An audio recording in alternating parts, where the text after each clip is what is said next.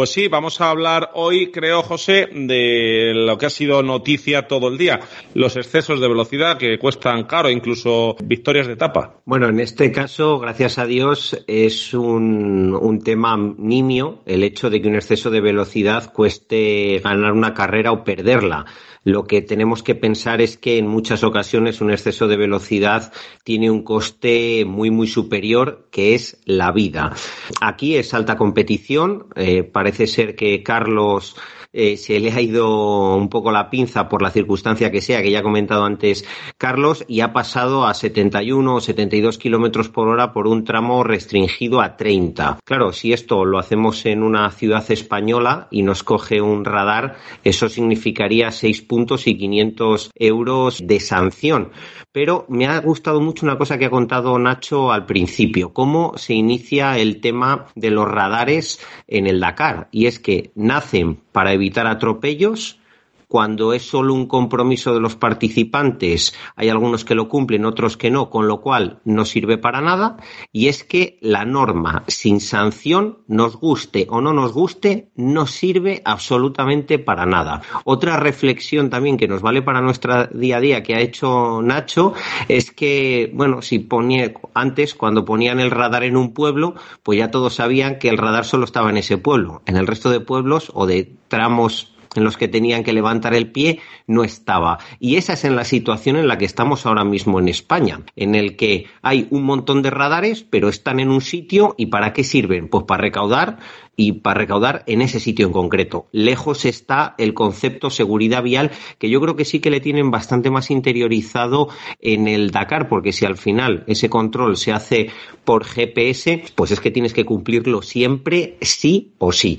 Quiero preguntaros a todos los que estáis participando, ¿cuántos metros pensáis, no en el Dakar, sino en la calle normal, cuando vas con un coche a 60 kilómetros por hora, ¿cuántos metros pensáis que se tarda en detener el vehículo? ¿A 60 kilómetros por hora? A 60, 60, por decir una cifra. Bueno, pues sin hacer números de así lanzarlo, es 80 metros. A ver, siguiente, Antonio. 45. Quilón. Yo diría que depende, ¿no? De muchas cosas, de Eh, muchos factores. Eso es, eso es.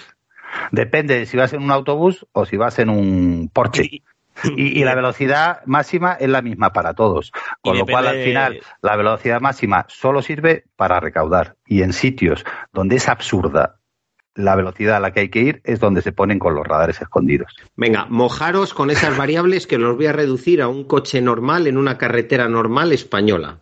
Pues yo, por ejemplo, diría la capacidad de reacción de la persona. La capacidad de reacción, por supuesto, siempre hay que. mm, no es la misma en todas las personas y no va a cambiar. El ejercicio o el experimento es para que nuestros oyentes entiendan que con un cambio de velocidad de tan solo 20 o 30 kilómetros por hora, la distancia de frenada, si las condiciones son las mismas, cambia una barbaridad. Entonces, vamos a poner un promedio.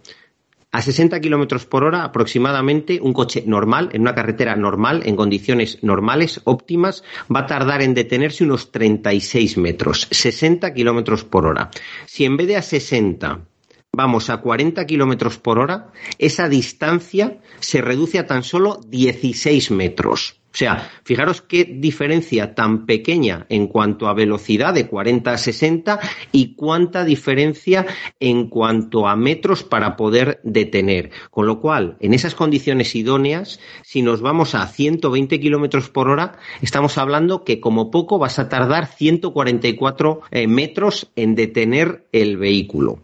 Por eso es importante eh, controlar las velocidades, que no tiene por qué ser con radares, pero sí tiene que ser en algunos casos para evitar esos riesgos de atropellos o de otro tipo de circunstancias. Bueno, pues ahí, ahí queda, queda dicho, siempre atentos a los mensajes y consejos de José Lagunar.